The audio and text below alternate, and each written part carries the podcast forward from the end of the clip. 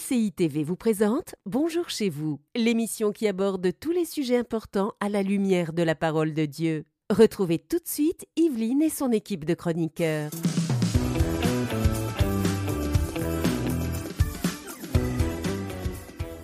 Bonjour chez vous et bienvenue à tous. On est très heureux de vous retrouver pour cette nouvelle émission. Et aujourd'hui, on va voir comment accompagner une personne qui souffre. C'est un sujet très important et peut-être vous nous écoutez, vous avez des personnes qui sont malades dans votre entourage ou qui passent par des temps difficiles, vous êtes un petit peu euh, dépourvu, eh bien on va tâcher de vous donner des clés pour pouvoir être des bons accompagnateurs de ceux qui souffrent. Et aujourd'hui, j'ai Nadine avec moi et notre invité de la semaine, si ma voix tient bon jusqu'à la fin de l'émission, le pasteur Philippe Bach. Bonjour à tous les deux. Hello, bonjour, pasteur Bach. Ravi d'être avec vous. Ben, J'allais dire la même chose, ravi de vous avoir avec nous encore. On, vous étiez avec nous lundi et mardi. Si vous n'avez pas vu les émissions, allez les écouter. Euh, c'était excellent. On a parlé de l'église locale, on a parlé des nouveaux convertis et même des enfants. Oui. Sujet super intéressant. Mm. Et aujourd'hui, bah, c'est un sujet qui vous tient particulièrement à, à cœur. C'est vraiment un thème oui. important. Et euh, vous ferez la pensée du jour, mais vous allez aussi répondre à une question tout à l'heure de Christine du Canada, euh, qui nous a dit qu'elle s'isole de plus en plus à cause de ses problèmes. Elle demande que faire. Donc c'est la question à laquelle vous, vous répondrez. Tout eh bien, tout à fait. Avec liberté. Génial, génial. Et on aura une rubrique culture et médias, Nadine, aujourd'hui. Oui, avec beaucoup de jeunes, nous allons présenter le livre du pasteur Bach, Comment accompagner celui qui souffre. Donc tout à l'heure, on va en parler. Je crois que ça va aider aussi des gens. Ça va être un, un, outil de plus en plus de cette émission. Génial, génial. Alors on va commencer tout de suite cette très belle émission avec notre pensée du jour.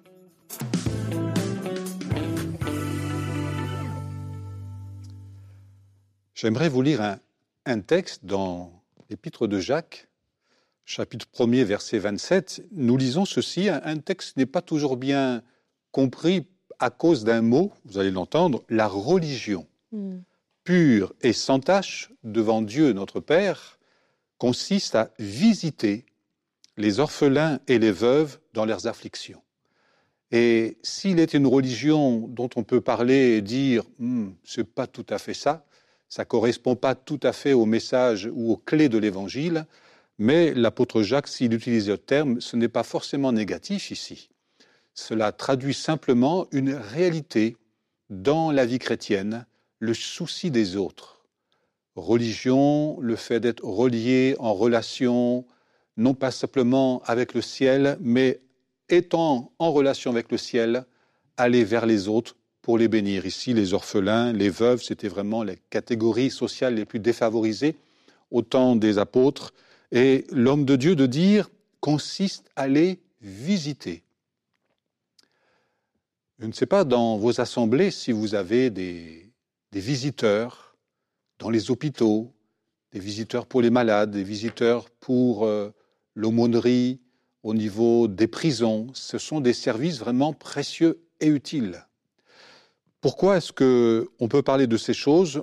En tant que pasteur J'ai mesuré avec le temps, c'est qu'on passe beaucoup plus de temps à accompagner les gens avant un miracle, avant une guérison, mm. et que bien souvent, beaucoup de personnes se retrouvent seules. Mm.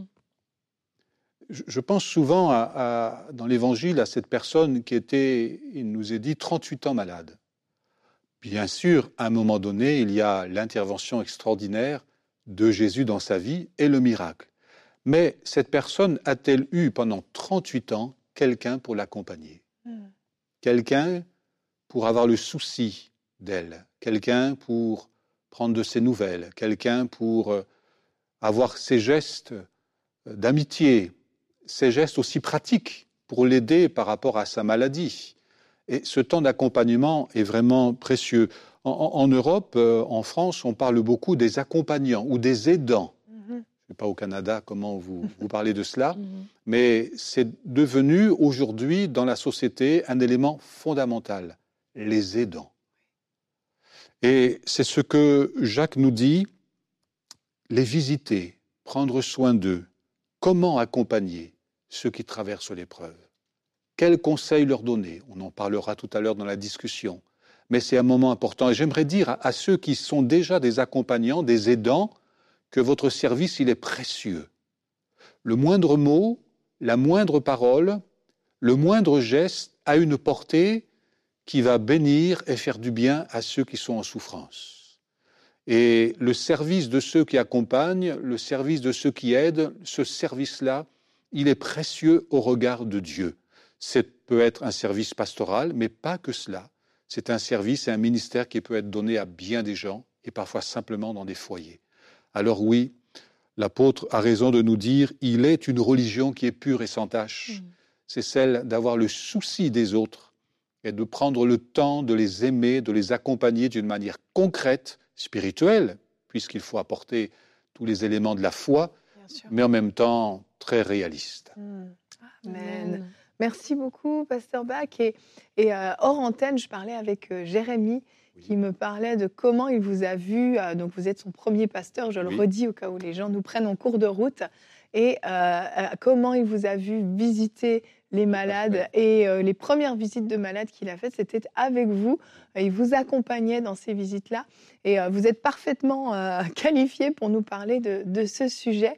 Et merci d'en parler parce que c'est vrai que on parle beaucoup, ben oui, de- du, du miraculeux, de la foi, et c'est ça va avec, c'est essentiel. Mhm. Mais dans ce temps d'attente, comme vous le dites dans votre pensée, dans cette période d'attente du miracle, il y a une souffrance qui est là Mhm. et qu'on peut pas juste masquer par des Dieu agira, que Tout Dieu te bénisse. Voilà. Et il y a des choses, comme vous le dites, spirituelles et naturelles, pratiques qui peuvent être faites au quotidien, qui vont changer euh, la vie des personnes qui sont, euh, qui sont en souffrance. Mhm. Dans Galates, Paul va dire portez les fardeaux les uns des autres et vous accomplirez ainsi la loi de Christ.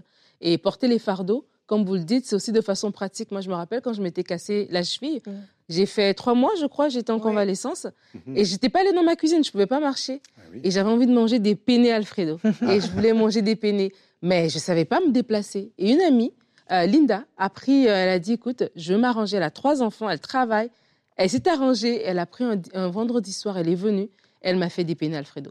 Et juste ça, je me rappelle encore jusqu'aujourd'hui, même quand vous parlez, ça me... Je sais pas, je, je- je- je suis un peu émue quand j'y pense. De, c'est sûrement, ça, c'est sûrement, c'était compliqué pour elle. C'était un grand, un horaire euh, chargé. C'est euh, après, une en, en fin de la semaine, c'est vraiment, c'est une décision de dire, je vais prendre ce temps-là. Elle est venue une fois pour le faire, mais ça m'a marqué. Et je crois que des fois aussi les gens, et vous allez en parler, je crois aussi dans votre, dans la discussion, c'est des fois, oui, c'est, ça va, ça va nous, nous demander de faire des, des, des efforts, de peut-être changer notre horaire, mais on va, on, on, on soupçonne pas le, le poids de ce geste-là, même une fois qu'on aura fait envers quelqu'un qui est, qui est en souffrance, en fait. Job, dont, dont il sera beaucoup question, Mhm. Job a posé une question et se posait une question. Euh, il cherchait quelqu'un. Hein, y a-t-il quelqu'un pour m'écouter? C'est pas grand-chose, l'écoute. Mais aujourd'hui, dans nos sociétés, je pense avec tous les événements dramatiques actuels, euh, ici ou en d'autres lieux, parfois bien plus minimes que tout ce qu'on voit dans les médias aujourd'hui, mais la plupart du temps, on met en place des cellules d'écoute. Ceux qui ont, vivent un traumatisme, un deuil, ceux qui vivent un, un drame Mhm. euh, dans les écoles, etc., on met des cellules d'écoute. Quelqu'un qui m'écoute. Ouais. Et tout commence d'abord par cela, savoir écouter celui qui souffre, Mm. au lieu de le juger, au lieu de, de tout de suite le mettre de côté. Euh, Job dira, parmi toutes les réponses qu'on trouve dans le livre de Job par rapport à la souffrance, il dira, mais celui qui souffre, il a droit à la compassion, même s'il abandonnait la crainte de l'éternel. Mhm. Ça peut être surprenant. Mhm. N'est-il pas vrai que souvent on abandonne facilement celui qui souffre et qui en même temps dit maintenant je ne crois plus C'est vrai. Alors il y a des contextes bien sûr, mais Job marque un droit, pose un droit, celui qui souffre, il a droit à la compassion. Mhm. Alors ce droit à la compassion dans nos assemblées, dans nos vies chrétiennes, dans nos vies personnelles, dans nos ministères, il doit s'exercer. Il doit s'exercer pendant l'accompagnement, dans l'accompagnement de celui qui souffre durant tout le temps de son épreuve. Combien de temps a-t-elle duré l'épreuve de Job? Mhm. La question est souvent posée. Mhm. Il dit, lui, en tant que malade, j'ai des mois de souffrance. Alors bien sûr, on a toujours le sentiment que celui qui souffre, il est il exagère un peu les choses, mais ça traduit bien une durée qui pour lui est déjà trop longue. Oui, C'est toujours trop long la traversée de l'épreuve. oui. Oui. Et je pense que euh, tant qu'on n'est pas passé par euh, un moment difficile, on a du mal aussi à, à se mettre à la place des autres. hein. L'empathie, l'empathie, il y a des personnes qui ont ça de manière innée. Pour d'autres, c'est plus difficile. Mais il suffit qu'un jour, on soit malade, un jour, on vive quelque chose, comme tu as eu Mhm. l'expérience avec ton pied cassé. Mhm.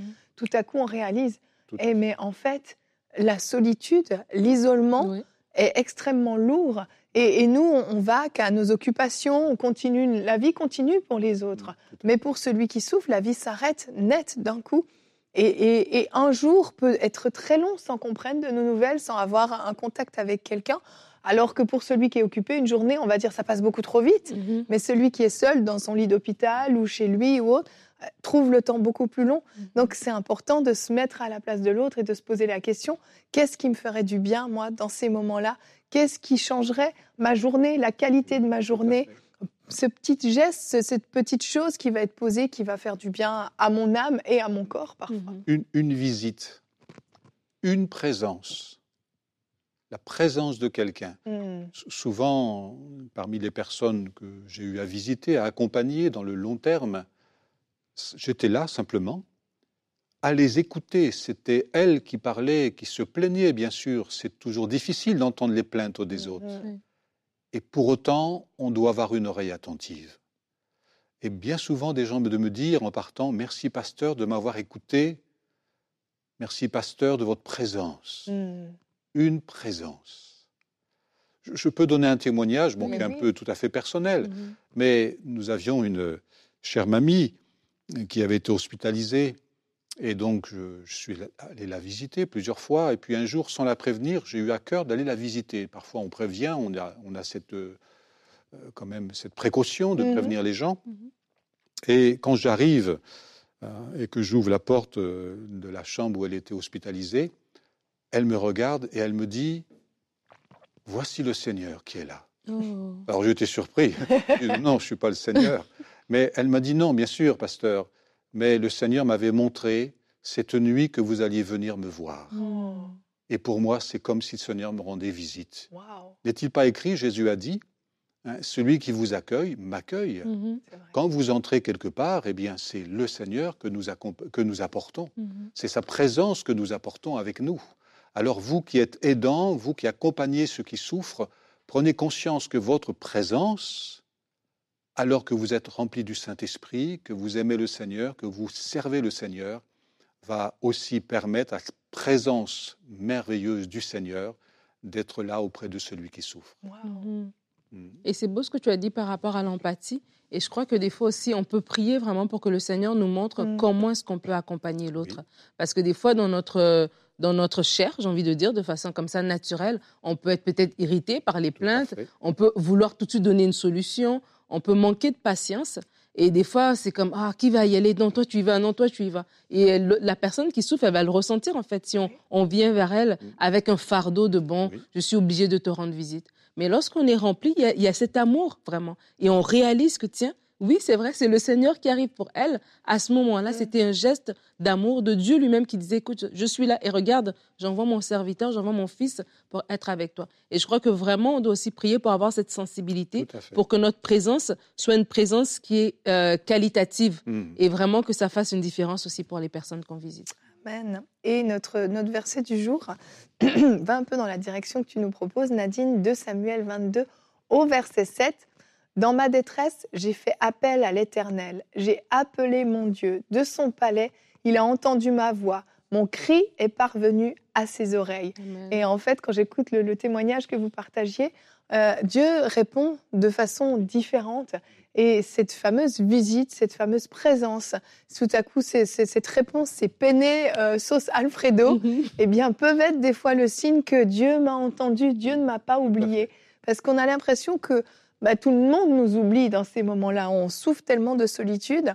Et, et si Dieu m'avait oublié aussi Et ces gestes qui sont posés sont des fois aussi juste une démonstration de Dieu qui nous voit, qui nous entend, qui se souvient de nous. Et à nous de, de faire attention, d'être à l'écoute de Dieu aussi. Si tout à coup, dans notre journée, on a tout à coup une pensée très forte pour quelqu'un, euh, même si on ne peut pas se déplacer tout de suite, un petit coup de fil. Oui. On peut faire des textos maintenant. On peut même enregistrer des notes vocales. Ça remplace pas une présence, mais c'est au moins je pense à toi. Euh, je prie pour toi. Vous s'arrêtez quelques minutes pour prier pour la personne. Envoyez un verset d'encouragement, tout simplement. Et puis, euh, je voulais aussi dire que euh, d'être sensible à la direction que le Saint-Esprit veut nous donner, parce qu'il y a des personnes qui ont besoin des fois d'être écoutées, encouragées. Puis il y a des moments des fois où les personnes ont besoin d'être un petit peu plus secouées aussi, toujours avec amour, mais d'être capable de discerner dans ces visites aussi ce qu'on peut apporter à l'autre et euh, dans quelle direction, comment on doit se positionner par rapport à, à ce dont euh, la, la personne a réellement besoin? Et je l'ai déjà dit sur ce plateau, Annabelle un jour m'a secouée dans Oui. une situation et puis j'avais besoin d'être secouée, j'avais besoin qu'on me pousse à la fois, puis qu'on me dise maintenant arrête de te lamenter, lève-toi et combat. Et puis il y a des fois où on a besoin juste de dire je comprends ce que tu vis, je suis là pour toi. Et justement, Pasteur Bach, on va passer à la question de, de cette sœur Christine du Canada euh, qui vit une situation apparemment difficile. Elle dit qu'elle s'isole de plus en plus à cause de ses problèmes et elle demande que faire. Qu'est-ce que vous pouvez lui conseiller? Bien sûr, je ne connais pas la situation exacte de, de cet ami, mais une chose est certaine. D'abord, se poser la question d'où vient le fait de s'isoler? Alors, je ne connais pas les problèmes que traverse euh, cet ami, mais si je considère un peu d'autres situations que j'ai eu euh, à rencontrer dans le ministère, souvent il y a la honte, la honte par rapport à des choses qui ont survécu dans ma vie et qui ne sont pas tout à fait à la gloire de Dieu, Mhm. la peur, la peur d'avouer un échec, la peur d'avouer, euh, bon, une situation conflictuelle et difficile. Enfin, il y a tellement de, de circonstances. Mais deux mots très forts, la peur et la honte. Ouais. Et c'est certainement là que nous avons le plus souvent de ces réalités d'isolement de la part des personnes. Il y a certainement d'autres contextes. Mais je retiens déjà ces deux notions-là, la peur et la honte. Euh, comment aider? Alors je vais, moi, simplement noter trois mots salutaires qui me semblent vraiment salutaires.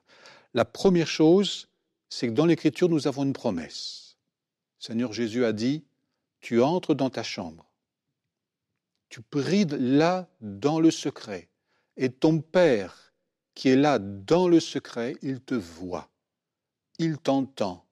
Même si tu ne fais que soupirer, même si tu n'as que des larmes, l'Écriture nous dit- nous dit que Dieu entend le son des larmes.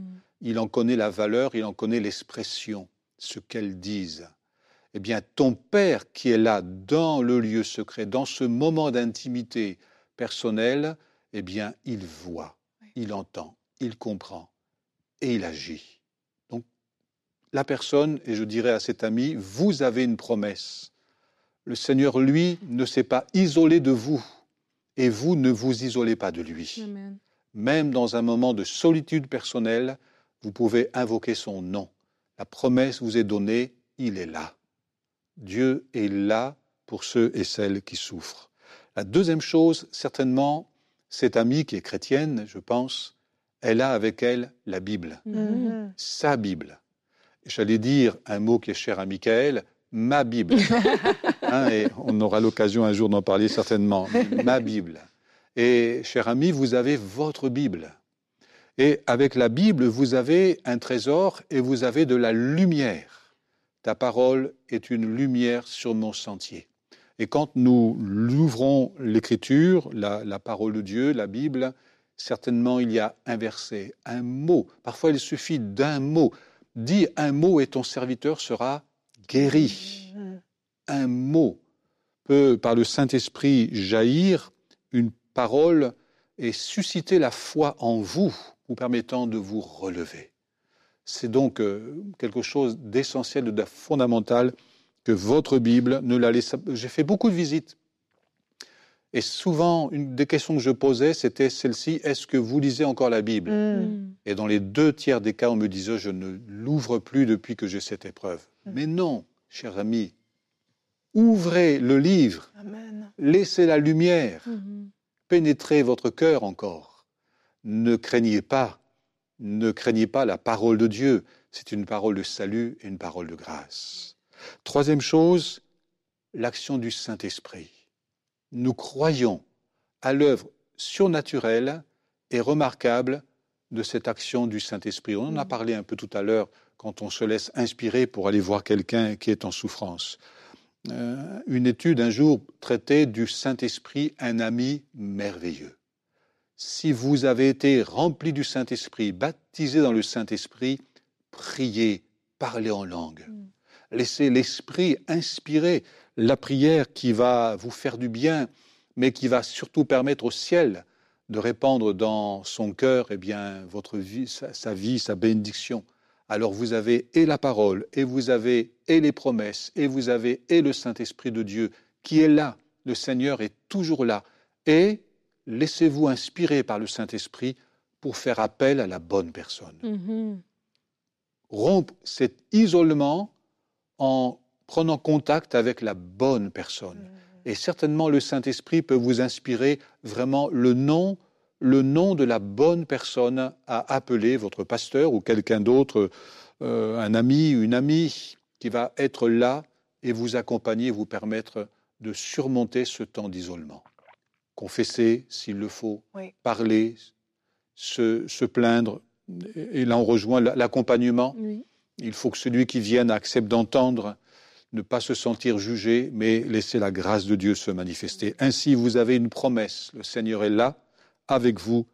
Vous avez un outil, un instrument extraordinaire, la parole de Dieu, la Bible, lumière sur votre chemin, et vous avez l'assurance que le Seigneur est avec vous. Je suis avec vous tous les jours, et avec son esprit, il va agir. Hmm, amen. Merci pour ces très bons conseils.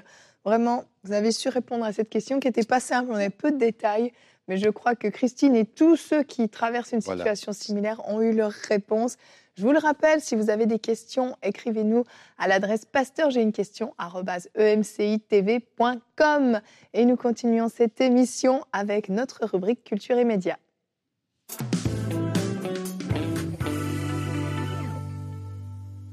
Alors, comme annoncé, nous allons présenter le livre du pasteur Philippe Bach, Comment accompagner celui qui souffre. Et euh, pasteur Philippe, je vois ici c'est écrit le livre de Job. J'aimerais vous demander quelle est l'inspiration un petit peu derrière euh, ce livre? Alors, c'est d'abord un travail personnel, une étude mhm. personnelle du livre de Job. Depuis de très très longues années, euh, je me suis attaché à ce livre. j'y travaille beaucoup et j'y travaille encore pour l'édition d'une étude complète du livre de Job. Et c'est fort de cela qu'au fur et à mesure de cette étude, j'ai découvert comment les amis de Job ont voulu avec cœur accompagner leur ami qui souffrait, mais ne l'ont pas fait de la bonne manière, mhm. puisque Dieu lui-même devra les reprendre à cet égard. Donc, cela est parti de cette étude approfondie et continue de ce beau livre de Job. Mhm. Et donc, dans ce livre, vous faites une étude euh, du livre de Job. Vous avez aussi des témoignages. Et vous donnez des conseils. Je pourrais dire, est-ce que vous avez des conseils pour les personnes qui sont souffrantes? Oui. Alors, les conseils, bien sûr, pour les souffrants, les personnes qui souffrent, on vient d'en parler déjà un mhm. peu auparavant. Mhm. Dans le livre de Job, la souffrance est une expression très vive, puisque c'est celle d'un homme elle est à la fois physique, elle est à la fois morale et elle est à la fois spirituelle, puisqu'il y a le silence de Dieu qui interpelle Job. Mm. Et cette souffrance, il la traverse, Job, en restant face à face avec Dieu, même s'il ne le voit pas, même s'il ne le sent pas, même s'il n'entend rien, il reste devant Dieu, qui l'interpelle à sa manière, d'une manière, parfois il n'est pas toujours très sympa, on dirait mm. avec le Seigneur, hein. mais il le fait parce que sa conviction est là, il n'y a qu'un seul, qu'une seule personne qui puisse vraiment lui répondre, c'est le Seigneur Dieu. Mhm. Alors avec insistance, il se tient devant Dieu et vous qui souffrez, tenez-vous devant Dieu. Ne, ne pensez pas que Dieu n'ait pas le souci de vous, il a le souci de vous et il va intervenir. Mhm. Et dans la discussion, on parlait justement des aidants, des proches aidants ici au Québec, on les appelle comme ça. Euh, je voulais justement que si vous pouvez développer aussi une pensée pour ces personnes-là, parce qu'aujourd'hui, la population est vieillissante. Il y a beaucoup plus de gens qui se retrouvent à prendre soin de leurs parents âgés, des fois d'un conjoint malade aussi, parce qu'il y a beaucoup, de plus en plus de maladies chroniques. Donc, on se retrouve à prendre euh, soin de quelqu'un de malade autour de nous. Est-ce que vous avez une pensée que vous pourrez partager pour ces personnes-là? Alors, une pensée, c'est ne soyez pas juge de la personne qui souffre. Hmm. Ça a été le, le, le tort des amis de Job. Ils sont rentrés dans un débat théologique, d'idées, de pensées avec la personne de Job. Et ce n'est pas du tout de cette manière qu'il faut accompagner ceux qui souffrent. Même s'il y a des raisons qui viennent de leur façon d'être, de leur façon de vivre, nous ne sommes pas établis comme étant des juges, mais nous devons être de vrais amis mm.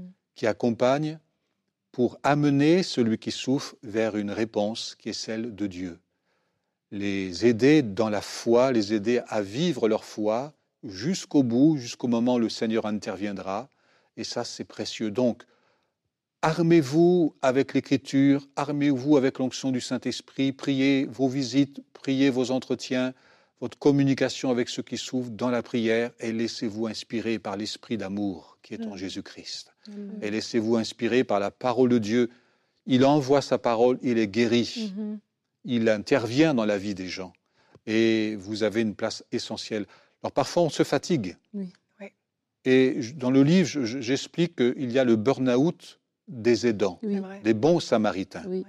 On se fatigue. Mais même fatigué, on peut passer le relais à quelqu'un d'autre. Parfois, il faut savoir faire des pauses pour se renouveler soi-même et pouvoir bien aider ensuite les autres. Hmm. Merci beaucoup, Pasteur. Et comme tu le disais, Evelyne, vraiment, je pense que c'est un sujet qu'on n'a pas trop abordé, l'accompagnement vraiment des personnes qui souffrent. Et les conseils sont là, en tout cas, si vous, vous êtes intéressé à en savoir plus, ce livre est disponible sur euh, les éditions Viens, Viens et Voix. Viens et Voix, les éditions euh, Viens et Voix. Donc, rappelez-vous comment accompagner celui qui souffre du pasteur Philippe Bach. Merci beaucoup à tous les deux. Et Pasteur Philippe, on arrive au terme de cette belle semaine avec vous. C'était très, très riche. Et je veux le redire, c'était vraiment un honneur de vous avoir avec nous. Euh, vous avez euh, été celui qui a euh, encouragé Michael aussi dans sa démarche pour démarrer le site enseigne-moi.com. alors que peut-être d'autres personnes auraient, par la sagesse humaine, dit non, non, n'arrête pas tes études, c'est risqué. Vous avez su discerner cet appel que Dieu avait mis sur sa vie. Et cette œuvre est là aussi en partie grâce à vous. Alors merci beaucoup d'avoir été à l'écoute du Saint-Esprit euh, à cette occasion. Voilà, c'était une grande joie et aujourd'hui une grande joie, un grand honneur d'être là avec vous et de partager avec les, auditeurs qui sont ici eh bien, le fruit de cet engagement de ces jeunes. Ils mm. étaient jeunes, ils étaient un peu fougueux, ils étaient visionnaires, mais accompagné et aidé par le Seigneur et par d'autres amis, eh bien, voilà une œuvre qui est là, un fruit qui est magnifique. Et c'est à la gloire du Seigneur. Amen. Merci, beaucoup. Merci. merci. Et nous, nous allons nous retrouver demain. On va terminer notre semaine. Pose le geste qui fera toute la différence. Alors, c'est un petit peu finalement une, suite d'aujourd'hui, si on veut bien, parce qu'il y a des petites choses qui peuvent faire de grands changements dans la vie de ceux qui nous entourent, ceux qu'on connaît, ceux qu'on ne connaît pas. Et nous aurons dans la rubrique C'est mon histoire, Luc Gingras. Ce nom, vous êtes très certainement familier. Il a composé plus de 500 chants, 500 louanges que nous avons chantés dans nos églises. Eh bien, vous allez voir qu'au départ, euh, il était dans un groupe de musique, mais pas tout à fait similaire il était dans un groupe de rock. Il a vécu vraiment un parcours euh, assez difficile, assez chaotique et il a rencontré le Seigneur. Vous allez voir comment un geste a fait toute la différence dans sa vie. Alors on vous dit à demain et bonjour chez vous. Cette émission a pu être réalisée grâce au précieux soutien des nombreux auditeurs de TV. Retrouvez toutes les émissions de Bonjour chez vous sur emcitv.com.